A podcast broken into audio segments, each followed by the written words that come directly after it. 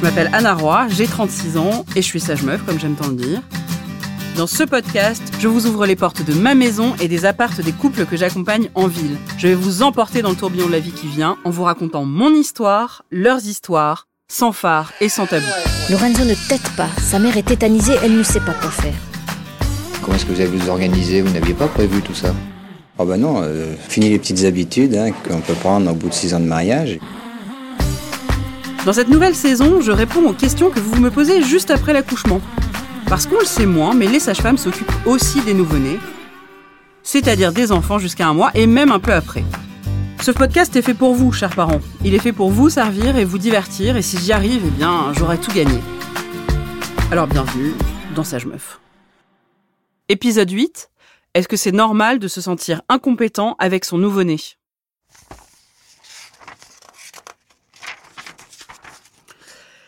14 décembre 2016, Paris, 5e arrondissement. C'est juste avant les vacances de Noël, il est 16h et il fait déjà nuit noire dans la rue. Je m'engouffre dans un immeuble haussmanien, quatrième étage, je sonne. Ombline m'ouvre. Je l'ai jamais vue de ma vie. Et immédiatement, elle éclate en sanglots. Elle s'effondre là, comme ça, dans mes bras sur le paillasson. Je suis nulle, j'y arriverai jamais, je ne suis pas à la hauteur de ma fonction de mère. Elle a 31 ans comme moi, et elle a accouché il y a trois semaines. Je lui réponds du tac au tac, et avec beaucoup de sincérité. Ah oui, vous non plus Parce que moi, ça fait neuf mois que j'ai accouché, et c'est pire que tout. Je suis une mère en carton-pâte. Je suis moi aussi au creux de la vague, épuisée, avec une nette impression de faire tout mal. Mon boulot, mon couple, ma famille, mes plaisirs, tout est bâclé, tout est difficile. En l'espace de cinq minutes, sans avoir eu même le temps de sortir mon tensiomètre ou d'enlever mon manteau, j'avais réglé le problème de cette patiente. S'il y a bien quelque chose que les parents partagent, et en particulier les mères, c'est le sentiment de culpabilité et celui d'autodévalorisation. De retour de la maternité, au mois de septembre 2019, juste après un accouchement difficile, Marie se sent elle aussi complètement impuissante, inapte à assumer son rôle de mère. On rentre de la maternité à la maison et je me sens complètement incapable du fait de la césarienne. On habite un duplex, donc il y a des escaliers, donc ne serait-ce que monter les escaliers, c'est vraiment difficile pour moi. Et ensuite, les nuits surtout, une fois que je suis euh, allongée dans mon lit, je suis comme une tortue sur le dos, alors qu'à la maternité, il y a des lits médicalisés, donc il suffit d'appuyer sur un bouton pour euh, se faire redresser, ce qui n'est pas le cas à la maison.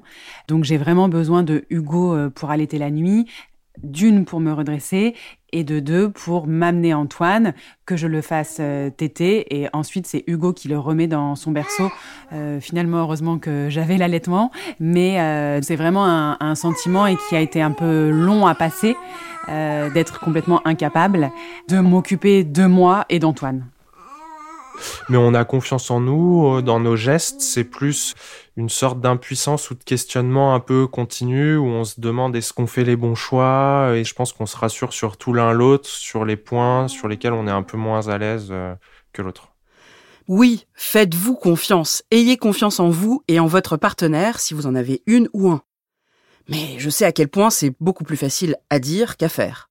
J'ai échangé avec Héloïse Junier. Elle est psychologue, spécialiste des nourrissons. Ensemble, on s'est demandé comment on pouvait prendre confiance en soi en tant que parent.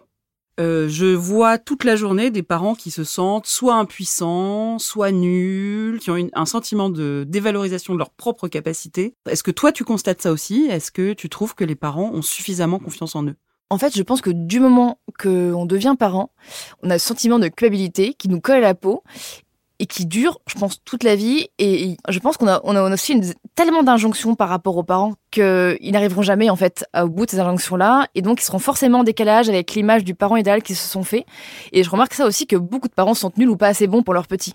Et ce manque de lâcher prise, il crée vraiment des frustrations. Euh, de dingue chez le parent. Et je pense que vraiment le principal conseil qu'on peut donner aux parents, en fait, ou qui deviennent parents, ou qui sont parents même depuis 10 ans, c'est juste lâcher prise.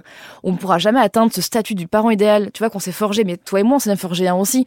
Même moi, avec mon bagage de psy, je, me sens toujours nulle, en décalage avec ce que j'aurais voulu faire.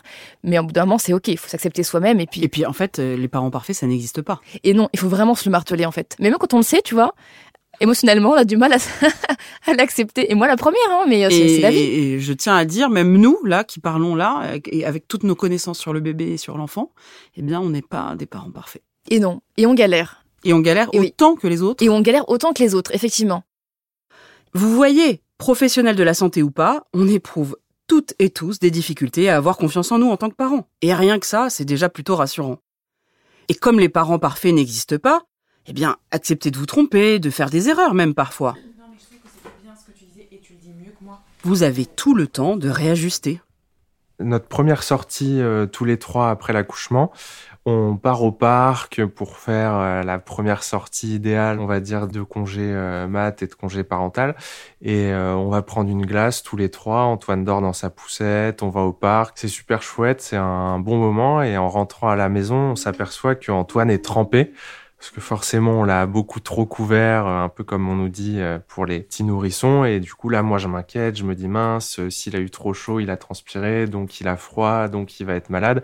Et là, c'est vrai que Marie me rassure, me dit de pas m'inquiéter, de passer à autre chose. Et on, on change Antoine et tout se passe pour le mieux, bien sûr, ensuite. En revanche, attention, je ne veux pas y signer vos insuffisances et encore moins les cas de maltraitance. On peut mal s'y prendre avec son nouveau-né et lui faire du mal. En tant que psychologue, Héloïse Junier reçoit des parents que l'on dit défaillants. Et des parents qui sont vraiment dans la violence, dans la violence euh, éducative fréquente, régulière avec leur enfant et qui ne sont pas, à proprement parler, le meilleur parent pour leur enfant et qui pourraient par contre, eux, gagner un petit peu en compétences parentales. En fait, il y a vraiment, c'est un jeu d'équilibre. Il faut être un parent suffisamment, alors on dit souvent suffisamment bon, ça c'est ok, mais des fois vraiment, on rencontre des parents qui sont très en souffrance, qui sont très très vulnérables, qui ont un passif, une enfance qui les vulnérabilise et qui réactivent sans arrêt leurs leur failles au quotidien. Quand c'est comme ça, et on en a tous des failles plus ou moins importantes, on prend en charge, on s'accepte, on, pas, on peut faire une thérapie. on- Donc il y a des solutions qui existent. Alors pour finir, chers parents, dites-le vous une bonne fois pour toutes, je persiste et je signe, vous êtes les meilleurs parents pour votre enfant. Et si jamais vous sentez, en m'écoutant, que vous avez l'impression de faire mal ou de lui faire du mal, alors venez nous en parler. C'est la fin de cette deuxième saison de Sage Meuf. Sage Meuf est un podcast original Europe 1 Studio produit par Adèle Imbert. Cet épisode a été écrit par moi, Anna Roy. Julien Tarot a assuré la réalisation et le mixage.